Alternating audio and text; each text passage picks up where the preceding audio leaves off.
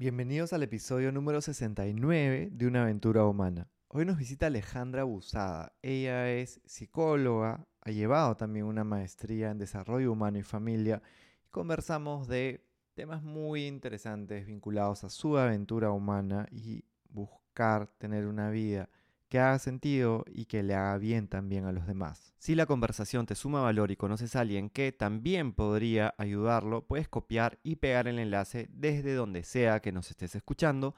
Y si no lo has hecho todavía, puedes suscribirte a Spotify, Apple Podcast o la plataforma desde donde nos escuches. Bienvenidos a una aventura humana. Soy Juan Diego Calisto. En los últimos 20 años me he enfocado en contribuir para que las personas vivan con más bienestar y confianza. Una aventura es algo que está por suceder y que no sabemos cómo saldrá. En este podcast conversaremos con personas que viven conectadas con su propósito para inspirarnos de sus ideas, experiencias y hábitos. Cada uno de nosotros está en una aventura humana. No sabemos cuál será el resultado, pero podemos disfrutar el proceso y construir la vida que soñamos desde decisiones cotidianas.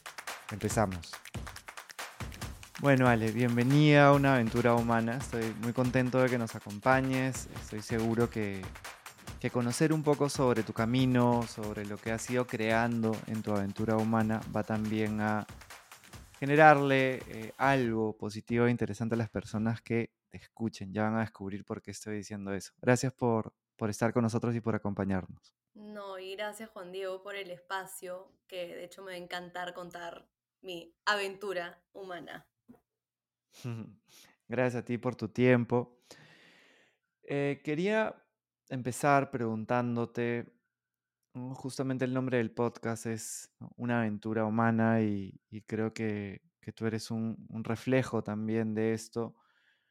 ¿Cómo es que tú, a lo largo de tu vida y, luego a través de, eh, de los estudios y de lo que vas haciendo también, es que te conectas con con tu pasión o con tus pasiones, ¿no? Y cómo dentro de ese camino nace también eh, Mami Linda.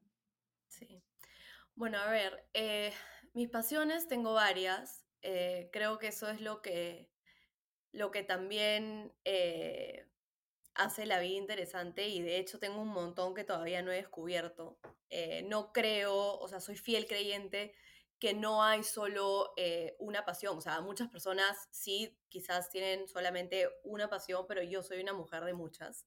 Em, a ver, yo, yo comienzo a tener desde, desde chiquita una pasión por los sentimientos humanos. Eh, siempre he sido muy emocional, he sido muy sensible, me interesaba, o sea, me interesaba, ay, ¿por qué esta está feliz? ¿Por qué está triste? O sea, siempre tuve así un acercamiento de como mucho más pensadora, mucho más, o sea, en mi casa pensaban de que me alucinaban de yo de chiquita así en un rincón viendo, o sea, de que yo estaba andada media deprimida o algo así, pero no. Eh, y era muy observadora, muy sensible.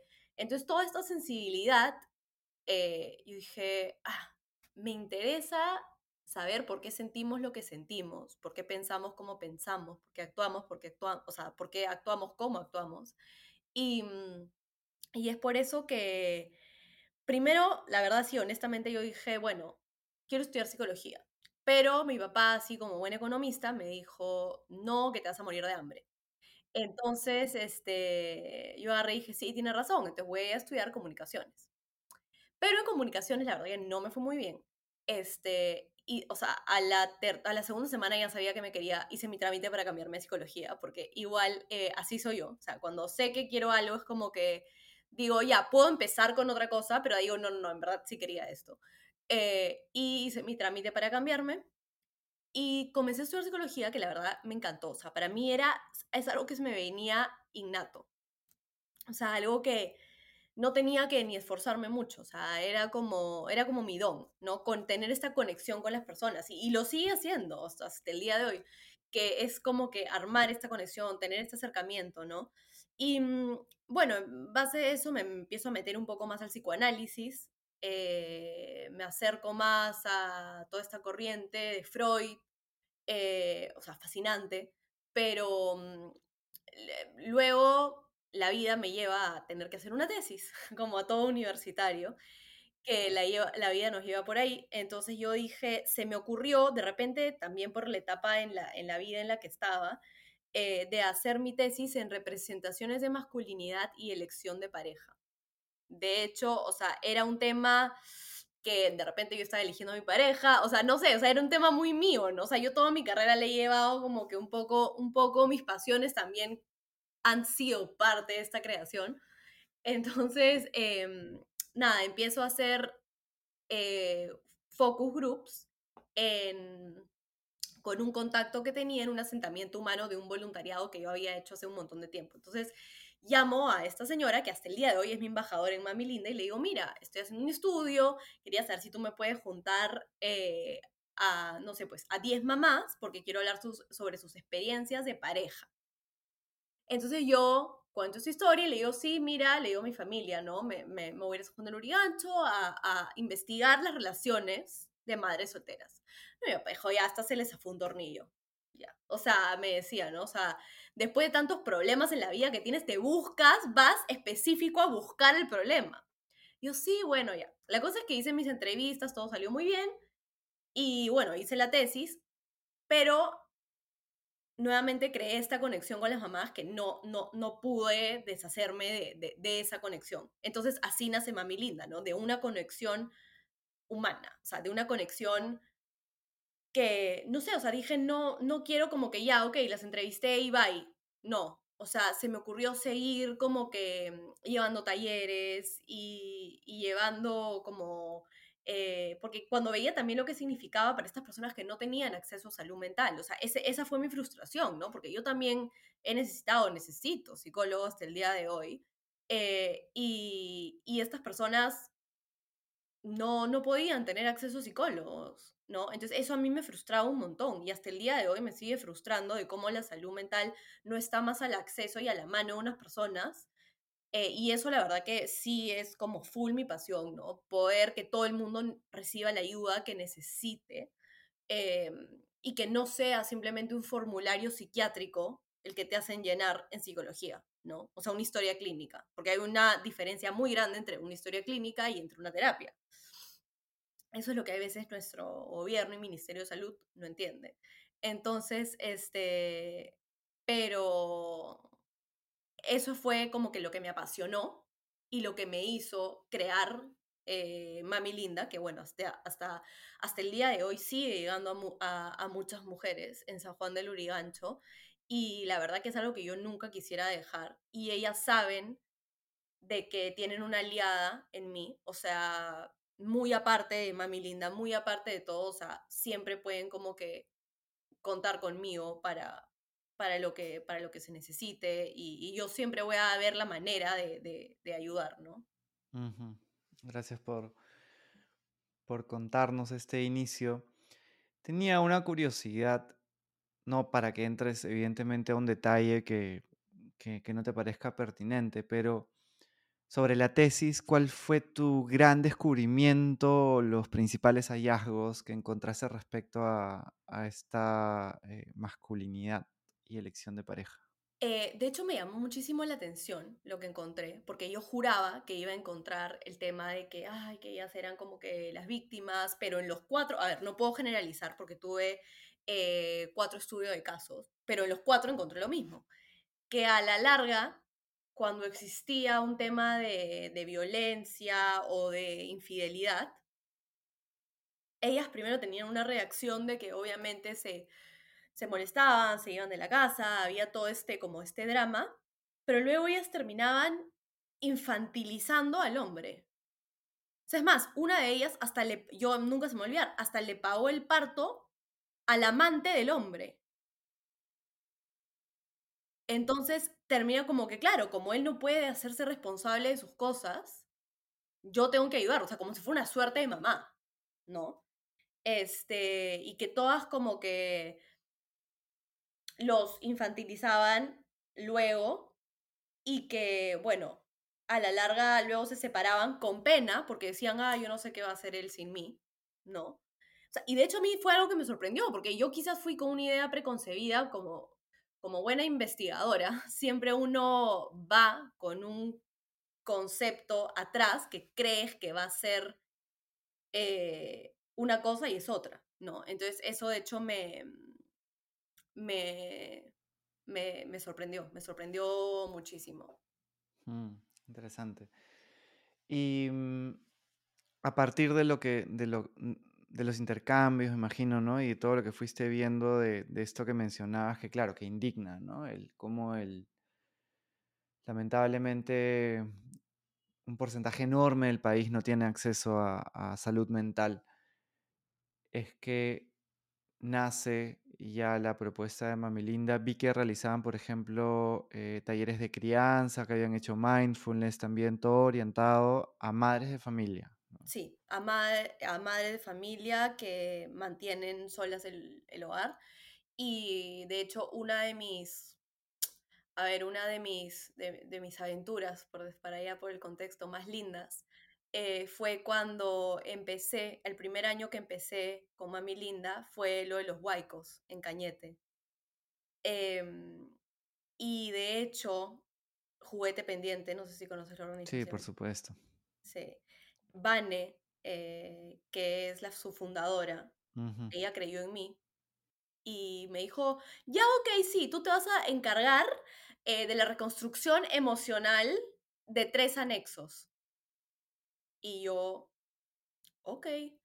Entonces agarré y ahí mismo, a ver, ¿quién de mis amigas, no sé, me puede ayudar con buses? ¿Quién de mis, entonces al toque, ¿no? O sea, hice alianza con Cruz del Sur, o sea, linda empresa que, que, me ayudó, o sea, hice, y llevaba a todos mis voluntarios ahí eh, un sábado del mes y la verdad que fue increíble. O sea, hasta ahora yo, yo tengo eh, comunicación, hay veces con, con el que era el dirigente del municipio y hay veces, bueno, cuando se necesita alguna ayuda, le pide a mami linda o, así, pero fue una experiencia increíble. O sea, es, fue el tipo de cosas de, que se hace porque se hace, ¿no?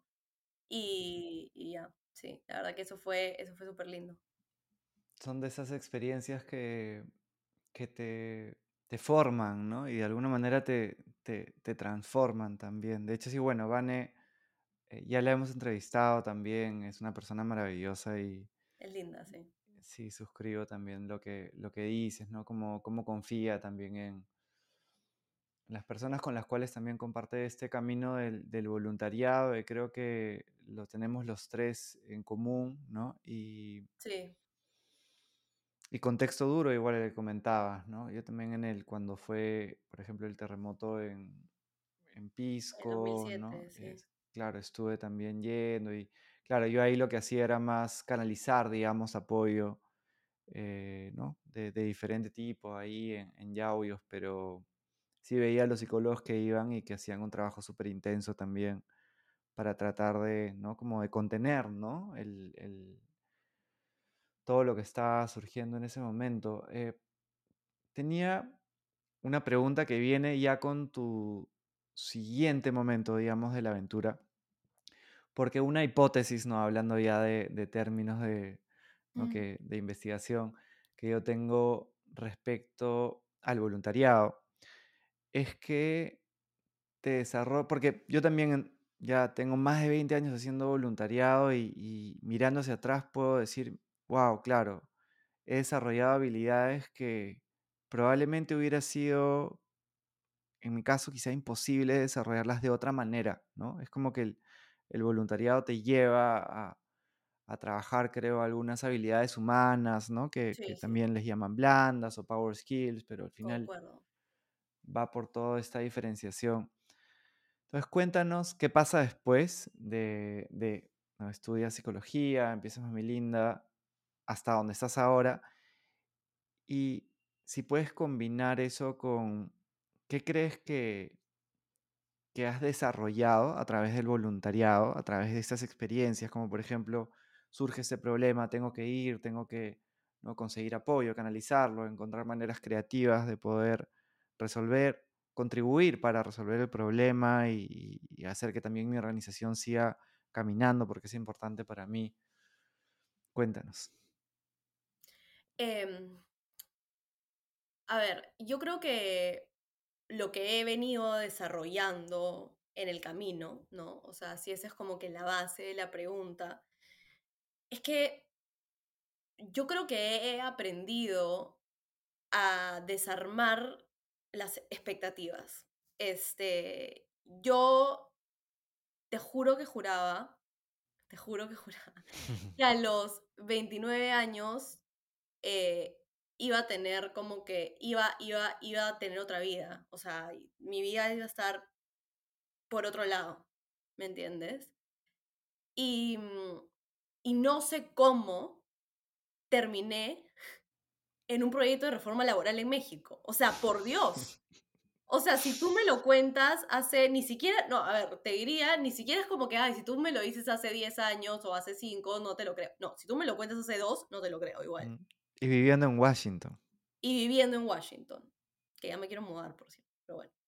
Em, a ver, yo creo que eh, eh, lo de las expectativas, eso es, es clave, o sea, es algo que he aprendido, ¿no? He aprendido, número uno, a no querer controlar todo. Este, y yo soy una persona muy ansiosa. O sea, como parte de mi aventura, he tenido que enfrentarme a la ansiedad también. O sea, yo creo que algo que es súper importante recalcar es que una aventura también tiene sus cosas, sus sube y bajas, ¿no? A veces las bajas pueden ser bien bajas. Entonces, este, yo creo que, que tienes que, que, seguir adelante y, y en el peor del, del, peor de tus momentos, como ya simplemente va a decir no, va a pasar, ¿no? Y, y confiar, que es algo que de hecho yo, o sea, actualmente sigo trabajando en, o sea, no, yo creo, no creo que haya un momento en el que pare de trabajar en mí, o sea, yo creo que eh, el tema de confiar y de soltar, a mí, o sea, es una cosa de que en, en, mi aventura eh, he aprendido mucho a hacer esas dos cosas, ¿no? A confiar y a soltar, porque no lo puedes controlar todo, tienes que ser flexible, ¿no? Y tienes que, muchas veces tú sabes dónde quieres ir, pero la vida te lleva como por otro lado. Y, y digamos, o yo cuando me fui, cuando empecé a hacer mi, mi internado, mi internship, en, lo hice en Washington. Entonces, este, yo dije, quiero vivir acá y, de hecho, antes que me graduara de la maestría, yo ya tenía, a Dios gracias, trabajo. Este, y, y empecé a trabajar y luego justamente vino la pandemia. Y me quedé un año encerrada en Washington. Eh, Perú cerró. Este, fue difícil. Eh, fue fue súper difícil porque estás tú con tu alma. O sea, yo ya me aburrí hasta de verme la cara. O sea, me levantaba, porque claro, porque en, en, en los peores, en, los, en el peor momento de la pandemia, te levantas, estabas, estás solo contigo eh, mismo, ¿no? Y, y, la verdad que fue, fue un momento, sí, o sea, en ese momento nadie sabía eh, como que hasta dónde iba a llegar esto, o sea, cerró, me acuerdo, me acuerdo clarito que el día de mi cumpleaños, en el 2020, el 19 de marzo, cierra la frontera Perú. Y yo me quedo tipo con un cupcake cantándome Happy Birthday solita en Washington. O sea, porque nadie quería ver, nadie quería ver a nadie. Porque era así al principio, tú no te juntabas con la gente. Eh, entonces me quedé, me quedé sola, entonces ahí obviamente uno también tiene que, que seguir, entonces seguí trabajando. Y mm, bueno, luego el 2021 seguí, pero las oficinas igual cerradas. Entonces yo que tenía la idea, a ver, tenía la idea de que yo me iba a mudar a Washington y que iba a hacer todos los happy hours corporativos y que iba a salir el trabajo y me iba a ir al bar. Escucha, me estaba encerrada en mi casa. O sea, totalmente distinto a lo que me imaginé, ¿no? Eh, no, te, no, no iba a la oficina, la, muchísima gente se fue de Washington. Eh, me acuerdo que un día mi hermana me dijo, bueno, tanto querías Washington, ahí tienes Washington, pues, y encerrada en Washington. Este, no podía salir, ¿no? Entonces, este, así fue.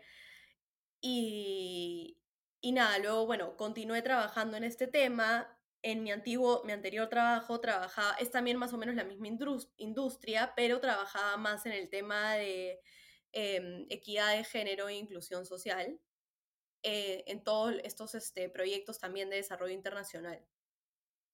Em, y renuncié en abril de este año porque mi enfoque de género era distinto al de la empresa y odiaba estar como trabajando en cosas que no creía, ¿no?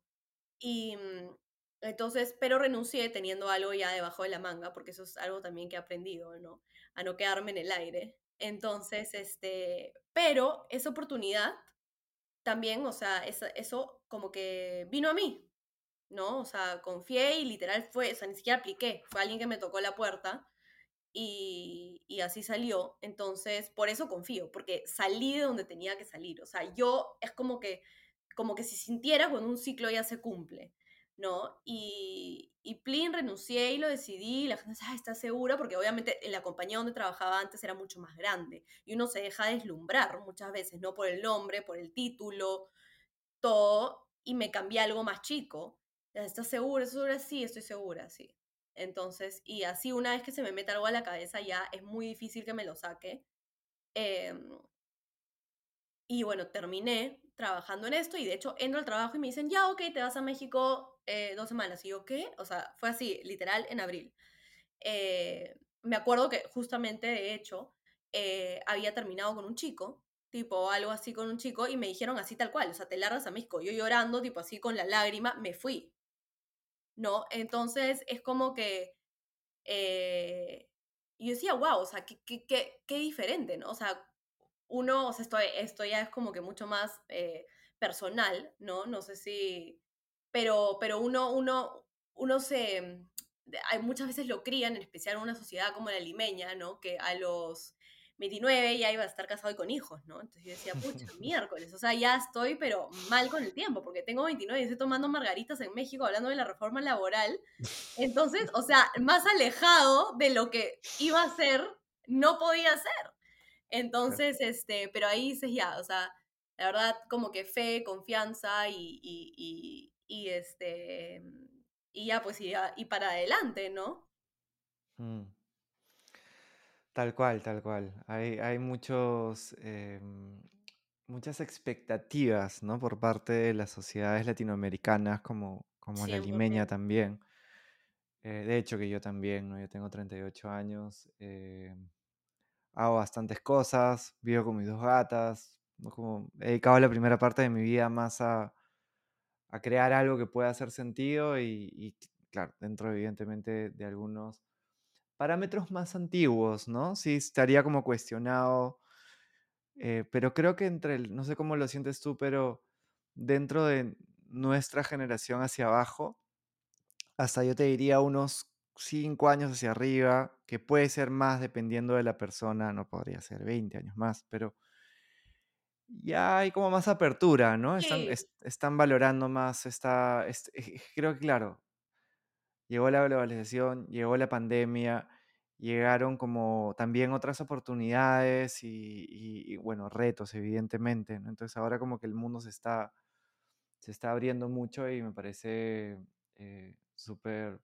interesante y fascinante la historia que nos has contado, como la pandemia reta, ¿no? Y, y- y- todo se te va acumulando y, dentro de ese camino empezaste a viajar. Y has también comenzado retos que implicaban eh, como un, estas como brechas de, de conocimiento que, no, por ejemplo, eh, cuando empecé el podcast yo no tenía la más remota idea de cómo editar un podcast y terminé haciendo After Effects para poder como ponerlos en, ¿no? en post de Instagram, por ejemplo. Y evidentemente que me falta muchísimo por aprender, pero ya tengo una base. Tú entraste a temas vinculados a la reforma laboral en tres países, ¿no? Eh, pero el centro entiendo que estaba como en México y por eso estabas viajando. ¿Cómo, qué crees que te ayudó a navegar esa esas- ese nuevo mar con, con tantas cosas nuevas? Eh, a ver, empezando que yo creo que en la vida todo se aprende. O sea, todo, absolutamente todo. O sea, ese, ese es mi lema, ¿no? Yo siempre, a mí cuando me preguntan, ah, ¿le sabes hacer eso? Digo, no, pero puedo aprender. Este, entonces, hay muchas cosas que te juro que hasta ahora no sé. y la barajeo. Entonces, eh, o sea, mientras sepas como no tienes que ser un técnico, o sea, hay, carreras, o sea, para mí hay carreras técnicas que son, ok, eres especialista en tal, y hay carreras que son más como de soft skills, ¿no? De estas eh, habilidades blandas, de estos como eh, habilidades blandas de saber llevar a gente. De hecho, a ver, manejar un proyecto también es como saber conversar con la gente, saber qué está pasando, tener todo como que bajo radar y saber de todo un poco, ¿no? O sea, me mantengo muy bien informada, eh, escucho eh, muchísimo a la gente, bueno, claramente sé la reforma laboral, o sea, eso sí, como que lo he visto. Y también lo que he descubierto es que sobre el paso uno aprende muchísimo. O sea, yo me, al principio metiéndome en las reuniones, escuchas y cuando escuchas vas aprendiendo, ¿no? O sea, a ver, nadie piensa que yo soy una experta laboral, nadie me va a venir a preguntar, oye, ¿cómo hacemos este? No, pero sí me van a venir a preguntar cómo crees que hacemos, que, que, que podemos hacer para que esta sensibilización llegue a los empleados, ¿no? Entonces, ese es diferente, es un tema un poco más estratégico y de hecho, por ejemplo, o sea, hago temas también en la empresa que no me, que, no me gustan. O sea, por ejemplo, los temas de, finanzas, yo odio el Excel. O sea, detesto el Excel. O sea, es lo peor que me puedes hacer, el peor castigo. Y hay un montón de cosas que tengo que hacer. Y de hecho, o sea, suena súper, súper tonto y básico, pero a ver que te hagan hacer como que unas hojas de presupuesto y tú no sabes, es como que te recurseas.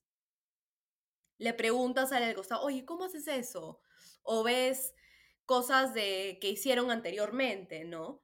Entonces, este, y también lo, lo que a mí me ha ayudado mucho es que eh, creo, genero mucha conexión a nivel eh, persona, o sea, como que de persona, ¿no? Que eso hace que tenga buenas relaciones laborales y que ahí la gente me quiere enseñar. Así de simple. Mm. Súper interesante. Habías mencionado no expectativas, confiar, no confiar, soltar también. Es lo que más y me cuesta. Que cuesta, eso es súper importante también resaltarlo, porque es así, ¿no? Es, un, es como un día a día, ¿no? Donde vas cada día como volviendo a esto que mencionabas también, la capacidad de aprender, ¿no? Que es algo tan... Sí, Me sí, viene a la mente como estas personas, o sea, el perfil, digamos, que, que creo que todo, todas las personas están ahora yendo hacia eso de una manera o de otra, o por lo menos un porcentaje grande, ¿no? De la fuerza laboral. Es este perfil más T, ¿no? Que tienes como, claro, tú tienes tu conocimiento más profundo, digamos, de, de psicología, también desde la maestría, también desde las maestrías que te ha dado la vida, ¿no? Como, la, como por ejemplo... estoy en todo lo- doctorado, ¿saben? Algunas cosas. Claro. Eh, claro, si estamos hablando de seis años, por ejemplo, desde que empezó Mami Linda, hay muchos, muchísimos como también aprendizajes dentro de ese mundo y dentro de cada espectro, ¿no? Pero sumado a eso está esta T, ¿no? Que creo que es lo que también uno va construyendo. O sea, ¿por qué la T? Eh, para las personas que nos están escuchando, que se le imaginen, ¿no? Como la profundidad es justamente la base de la T y la parte de arriba son otras cosas que podemos ir descubriendo en el camino. De repente aprende un poco de creatividad, aprende un poco de, de derecho laboral, aprende un poco de otras cosas y, y eso me, me, me da la capacidad, digamos, de poder aportar de una manera única. ¿no? Totalmente, totalmente. Em, tenía una pregunta vinculada a Mami Linda, porque creo que es algo muy específico con lo que yo también resueno y, me parecería interesante, o sea, resueno porque ¿no? también he trabajado, digamos, con, con mujeres en, en diferentes partes del Perú en contextos de vulnerabilidad y, y a veces hay muchos mitos vinculados a eh, diferentes grupos, así como tú tenías el mito que mencionabas o, o la hipótesis respecto como a, a la masculinidad, yo también he tenido muchas, todos tenemos. Y cuando hablamos de mujeres en, en contextos, a mí me gusta el término ¿no? de vulnerabilidad, ¿no? porque al final son ¿no? como recursos. eh, sociales, quizás emocionales, quizá económicos, que no, que no están como al nivel, digamos, de, de otra comunidad, por más de que también haya problemas en el otro lado. ¿Qué has encontrado aplicando el mindfulness, aplicando talleres de crianza? ¿Qué te ha llamado la atención? Eh, ¿Cómo has visto eh, su respuesta, su, su predisposición para poder aplicarlas, para poder llevarlas a su vida? Eh, sí, empezando algo que es muy importante que me olvidé de mencionar, es que yo nunca impongo los temas de los talleres. Eh, yo nunca digo, ok, voy a llegar con un taller de X, Y, Z pensando cuál yo creo que es la necesidad. No, yo pregunto y hago focus groups. Entonces la recepción es tan alta porque es algo de que estas mismas mamis quieren escuchar y quieren saber. Eh, porque de repente, oye, quién sabe, a mí se me ocurre por algún estereotipo o por algo de que, no sé, que, que yo piense, que se, que, se, que se me ocurre que está total, totalmente como eh, un pensamiento aislado mío que digo, no sé, pues de repente ellas quieren aprender a cocinar y de repente no, ¿no? O sea, y, y de repente no, o sea, lo, lo que también hice un tema de mm, con eh, PROA, que es una ONG de, de eh, Que canaliza voluntarios. Sí, sí, sí, Sí. Entonces también hice con, con AFP Integra, este, mm, que les, les hacía temas de, mm, de, de economía familiar. Querían aprender números, querían aprender eh, todo eso. También, por ejemplo, el tema del mindfulness, del yoga. Yo decía, no, que, que van a querer eh, estirarse, sea, X, o sea, lo que más me pidieron. Entonces yo respondo a esas necesidades, entonces por lo tanto la apertura eh, y eh, digamos las, las ganas de ellas de ponerlo en práctica son muy altas, porque em, em, eh, todo viene en base a, a una necesidad y a algo que ellas mismas piden.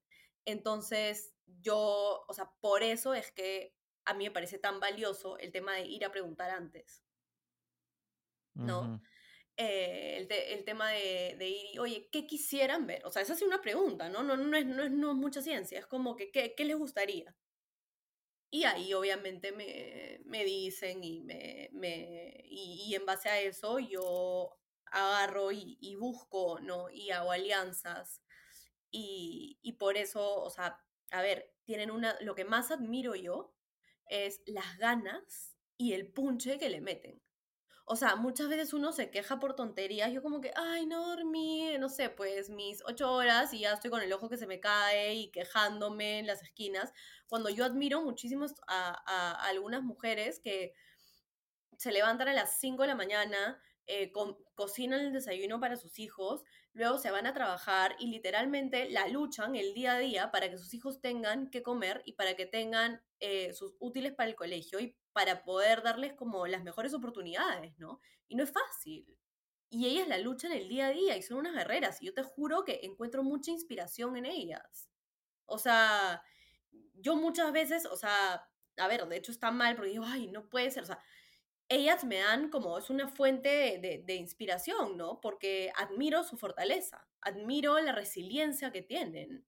O sea, que hay veces la vida, la vida les ha dado con palo, ¿no? Porque no la han tenido fácil, eh, y siguen adelante. Entonces es algo que yo también me quedo de ellas. ujú, O sea, yo también eh, lo, lo interiorizo mucho y eso para mí no tiene, no tiene precio porque es algo, es una realidad a la que, a la que, tú, a la que tú miras y que, o sea, no sé, por ejemplo, yo, yo tengo una intolerancia por la injusticia o, por el derroche, ¿no? Cuando sé que tantas personas como que la pasan mal, ¿no? Eh, y, y he visto esto muy de cerca y también aprendo muchísimo y, y aprendo sobre, sobre qué significa realmente la fortaleza y la valentía y la resiliencia, ¿no? Entonces, eh, son palabras muy fuertes, son palabras que para muchas personas significan diferentes cosas, pero el darle sentido eh, para mí es algo que muy, muy valioso que yo he sacado de, Mami Linda. Qué bonito lo que nos compartes, ¿no? Porque creo que esa es justa la, la, esencia o el corazón del voluntariado, ¿no? Como cuando te encuentras con alguien hay algo que a veces no le pones nombre, porque no puedes nombrarlo porque estás como reaccionando simplemente, pero hay una conexión emocional muy fuerte que se, que se genera, que se generó también en tu caso y, y todo un aprendizaje que cada persona que ha estado involucrada se va llevando, ¿no? Y, y crecimiento a partir de ahí. Coincido totalmente en que es importante, creo, construyendo sobre lo que mencionabas de las no expectativas, siempre estar como dispuesto a sorprenderte, ¿no? Desde la pregunta y también desde lo que, desde lo que llevas, ¿no? Eh, por ejemplo, yo una vez hice un taller a, las mamás de Rúa, ¿no? Que, están, eh, justo estaban haciendo talleres para hablar de cómo les iba a los niños, en el proyecto que también tenemos de educación socioemocional y, y yo les pregunté qué les interesaría y comenzaron a hablar de un poco de crianza, un poco de, eh, encontrar tranquilidad. Y, yo fui, confieso, con poca confianza, porque yo hago, eh, hago, talleres con docentes, con gente en empresas, con diferentes estudiantes, pero nunca había hecho talleres para mamás, así en Rúa, sí en otros lados, por ejemplo en Cusco había hecho, pero tenía algo ahí y cuando llegué me pareció eh, maravillosa la respuesta que ellas tenían. Eh, creo que no he encontrado personas tan abiertas y dispuestas a darse un momento, por ejemplo, para respirar y calmar su mente, o para reflexionar sobre lo importante que puede ser como apreciar más a la otra persona. Entonces, sí, yo creo que hay mucha resiliencia también y, que también hay muchísimas ganas, ¿no? Eh, hay, que, hay que encontrar más maneras de poder facilitar espacios de salud mental como, como los que tú también facilitas. Mencionaste, Ale, algo que, que se me quedó ahí como una pregunta también es de la ansiedad, ¿no? Porque es algo que de lo que no se habla mucho, no es un poco un poco tabú, es ¿no? como algo que, que puede ser tan común, pero que no se nombra. ¿Qué te ayuda a ti cuando quieres tranquilizarte, cuando quieres calmar la mente? Eh, bueno, yo creo que la ansiedad es un tema que ahorita está muy presente, eh, muy, muy, muy presente. Se manifiesta de diferentes maneras y eso es una de las cosas que más quiero resaltar porque, a ver, uno piensa muchas veces que la ansiedad eh, muchas veces estar nervioso o, simplemente, no sé, estarte comiendo las uñas o comer mucho y no sé qué, y dices, no, pero no, o sea, a veces la ansiedad también se presenta como tristeza, también se presenta como, como sueño, o sea, cosas que la ansiedad se ve diferente en distintas personas, ¿no? Em, creo que es una problemática real, muy real y hoy en día con todo este tema de la pandemia y, y te das cuenta, la ansiedad es una respuesta del cuerpo ante una amenaza. Y ahorita tenemos tantas amenazas, eh, digamos, primeramente, bueno, el tema de la pandemia, que fue una amenaza muy fuerte, eh, que fue un trauma colectivo global para mí, que eso despierta una ansiedad. Y cada vez más salen más viruses y yo no entiendo qué está pasando. O sea, de verdad, después sale la viruela del mono y salen como que todas estas cosas y variantes. Entonces es lógico que, la ansiedad en, nosotros, en los seres humanos, se haya disparado, porque, a ver, o sea, son demasiados estímulos que presentan una amenaza eh, para la integridad de uno, ¿no? Y no, tan, no solo la integridad eh, física, sino, sino también psicológica, ¿no? Em, de estar encerrado, por ejemplo. Y bueno, la verdad que me encantaría responderte algo así súper como puntual de qué es lo que me ayuda a mí, pero no, lamentablemente no, no, no tengo así como una respuesta puntual para darte porque varía, varía. O sea, varía, depende del tipo de ansiedad que estés sintiendo, del porqué de mi ansiedad y también si la puedo identificar o no, ¿no?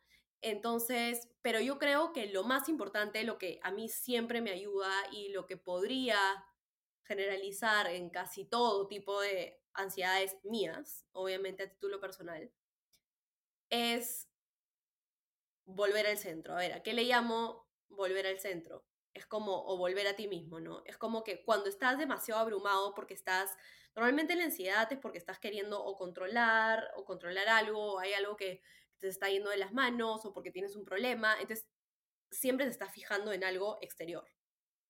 Casi siempre, ¿no? La ansiedad. Al menos a mí me pasa. Y es como que no paras de pensar. Entonces, lo que digo es como que tienes que tener la habilidad de reconocer como que, espérate, me estoy poniendo ansioso, ya, no, espérate, ya. Respiras y dices, ya, todo va a estar bien. O sea, tener un mantra ayuda muchísimo. Y yo se lo agradezco a mi psicóloga. O sea, tener un mantra porque es como que te pones a repetir, ¿no? Todo va a estar bien, todo pasa, todo va a estar bien. Y, y como que regresas a ti, o sea, regresas a, a tu centro, ¿no? Porque de ahí si no te disparas. Entonces eso me ayuda a mí, o sea, parar, ¿no? Hay gente que le ayuda seguir haciendo, ¿no? Pero eso es algo muy personal. A mí lo que me ayuda es parar un rato de hacer lo que estoy haciendo, me paro, o sea, me tengo que parar del lugar donde estoy, respirar y simplemente tomarme una pausa. O sea, si puedo como distraerme, me funciona, o hacer alguna actividad física tipo correr, ¿no? Eh, aunque no quiera, porque primero obviamente el cuerpo obviamente tiene resistencias, o sea, que te vas a ir a correr si estás pensando que se te está cayendo el mundo, pero no, o sea, como forzarte un poquito, porque si hay algo verdadero es que tienes que hacer el trabajo, o sea, para, para poder estar en un buen sitio eh, emocional y mental, cuesta, o sea, no, no, no, cuesta cuando estás en una situación ansiosa, o sea, sí, sí te va a costar, no es que haces ser así y ya se te fue la ansiedad. Cuesta, pero tienes que poner de tu parte, porque eso sí he aprendido a lo largo de, de todo este tiempo, que si tú no te quieres ayudar, nadie te ayuda. O sea, ni el mejor psiquiatra, ni el mejor psicólogo, ni tu mejor amiga, o sea, está en ti. O sea, si tú no quieres ayudarte o no quieres desprenderte de algo te está haciendo daño, eh, si tú no quieres, no va a haber nadie que te pueda ayudar.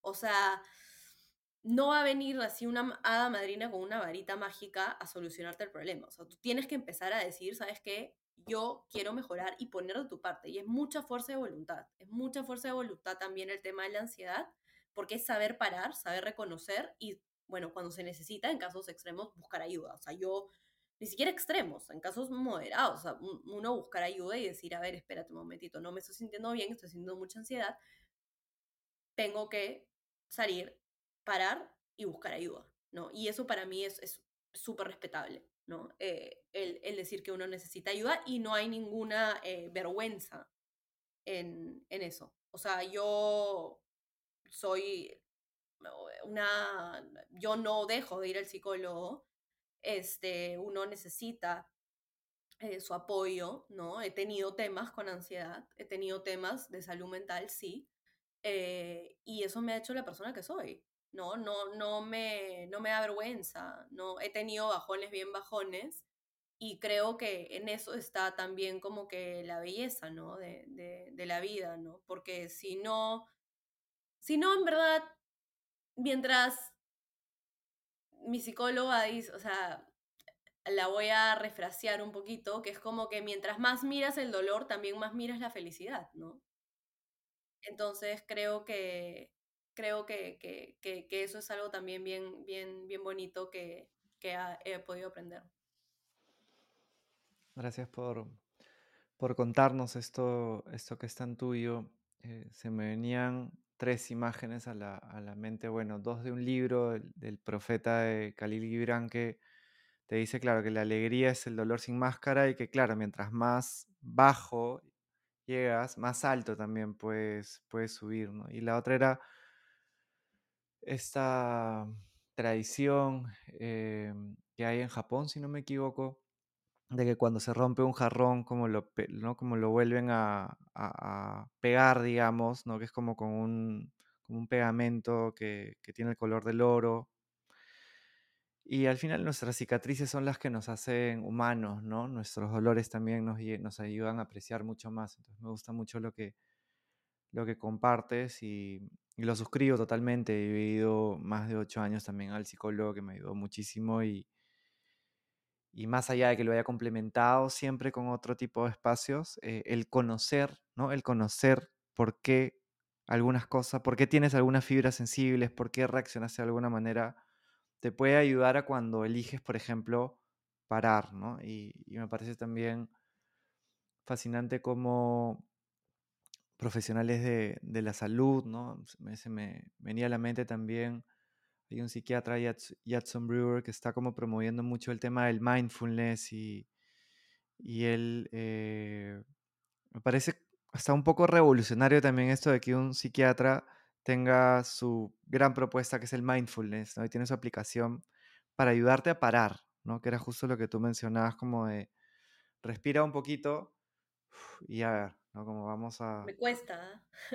a todos nos cuesta. Creo que, y creo que eso también es un mensaje importante, ¿no? No es que no es que no cueste, ¿no? Creo que moviéndonos en estos mundos sería imposible que no cueste. Y si alguien te dice que no cuesta, probablemente te está mintiendo o no interactúa con personas y está todo el día sentado meditando, ¿no? Entonces, eh, creo que son sanos también, que son muy sanos estos mensajes porque te vuelven un, más real ¿no? El, la conversación alrededor de la, de la salud mental, eh, de lo común que es, de cómo todos tenemos estos retos y, y mientras más los vamos trabajando, a un mejor lugar vamos llegando, ¿no?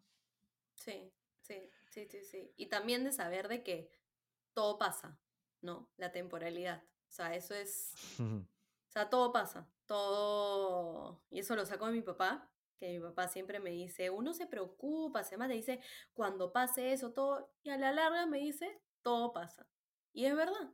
Ahora, o sea, le creo. Es una, es una gran frase. Hay un, un escritor, eh, Green, en, en, un podcast también con Lewis House, mencionaba que cuando llega un momento difícil, él se hace tres preguntas. Una es si pudo ser peor, otra es si va a durar para siempre y la otra es que puede aprender, ¿no? Entonces es como tal cual, ¿no? Como no va a durar para siempre, esto va a pasar, ¿no? Pudo ser peor, siempre puede ser peor, ¿no? Por algo estamos acá, ¿no? Si ya no estuviéramos en este mundo, ya llegamos al, peor, ya. claro, el punto máximo.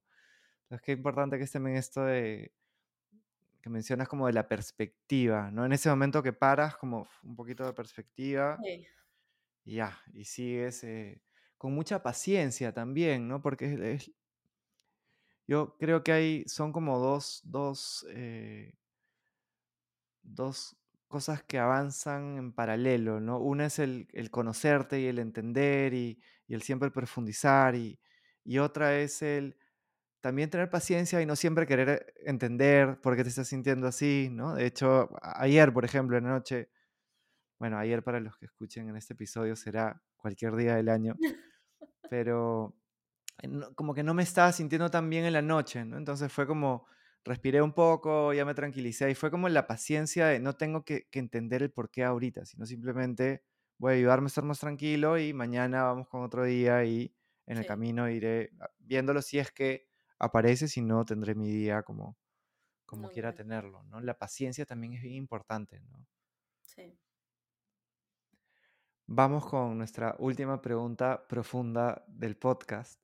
Em, si tuvieras, si tú supieras que Ale de 15 años te está escuchando ahorita, ¿no? Está ahí ahorita en su casa, no sé qué estará haciendo, de repente está, no sé, echada de repente en su cama, de repente está caminando alrededor de un parque y está escuchando este podcast, Eh, tantas personas que, tantas mujeres que te pueden estar escuchando a esa edad, ¿no? De repente 14, 15, 16, 17, pero imagínate 15, ¿qué le dirías?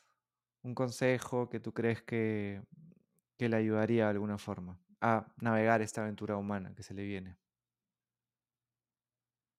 Em, primero que nada, me gustaría y, y- y- y de hecho creo que es algo que, que me hubiera dicho a mí misma, que nada va a ser fácil. y hacer las paces con ese hecho. Eh, hacer las paces con que la vida tiene muchos retos. Uno de 15 años idealiza mucho la vida adulta, al menos yo, idealizaba mucho. Eh, cuando haga esto, voy a ser feliz. Cuando eh, logre tal cosa, voy a estar bien. Pero no, porque ese cuando nunca llega. Y cuando llega, aparece otro cuando. ¿Me entiendes? Entonces, yo creo que lo que le diría a la yo de 15 años es que yo nunca la voy a dejar sola. Que siempre la mejor compañera de uno es uno mismo. Y eh, hay uno de mis poetas favoritos que dice, no hay amor no correspondido que pueda matarte, salvo aquel que no sientes por ti mismo. ¿No? Mm, y, y, y, eso yo creo que es algo muy fuerte, ¿no? O sea, mientras tú no te abandones, todo está bien. ¿No? mm. Eh, y creo que eso le, eso le diría. Eso le diría. Mm, qué bonito. Gracias por regalarnos eso. Y ya que mencionaste algo que tiene que ver con un poco con esta idea de felicidad, ¿qué es para ti la felicidad? Eh, la felicidad. La felicidad para mí es apreciar el camino y la felicidad para mí no es el estado de alegría. Eh, la felicidad para mí es cuando siento paz. Para mí la felicidad es la paz, porque bueno, existe la, la alegría, ¿no? Eh, que es una sensación linda. No hay felicidad constante, pero sí puede haber un estado en el que te sientas satisfecha, en el que te sientas tranquila y en paz. Y yo creo que eso para mí es la felicidad, ¿no? O sea, decir, estar con confianza y decir todo va a estar bien. Y creértela. Y bueno, obviamente en la vida hay momentos lindos, este, de, alegría, ¿no? Que dices, ay, qué lindo este momento y, y todo, ¿no? Pero, mm, pero sí, o sea, poco a poco tú vas diciendo, eh, ves distintos, distintos momentos y hay momentos en los que tú pensarías que no puedes estar alegre ni estar feliz y lo logras. O sea, por ejemplo, el año pasado mi hermana le, le dio cáncer y yo estuve acompañándola con ella mucho tiempo en las quimios.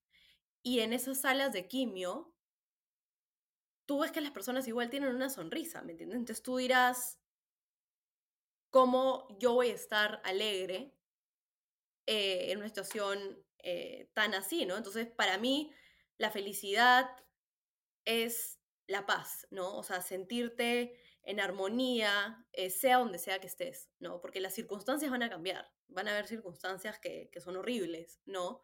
Pero dentro de eso poder encontrar ese momento para, para sonreír y agradecer y, y, y bueno, y, seguir y sentir que seguir o sea, saber que la vida sigue, ¿no? Y tener la certeza y la confianza de que todo va a estar bien. O sea, eso para mí es la felicidad, o sea, la confianza y la paz. En esas dos cosas se, se resume para mí mi felicidad.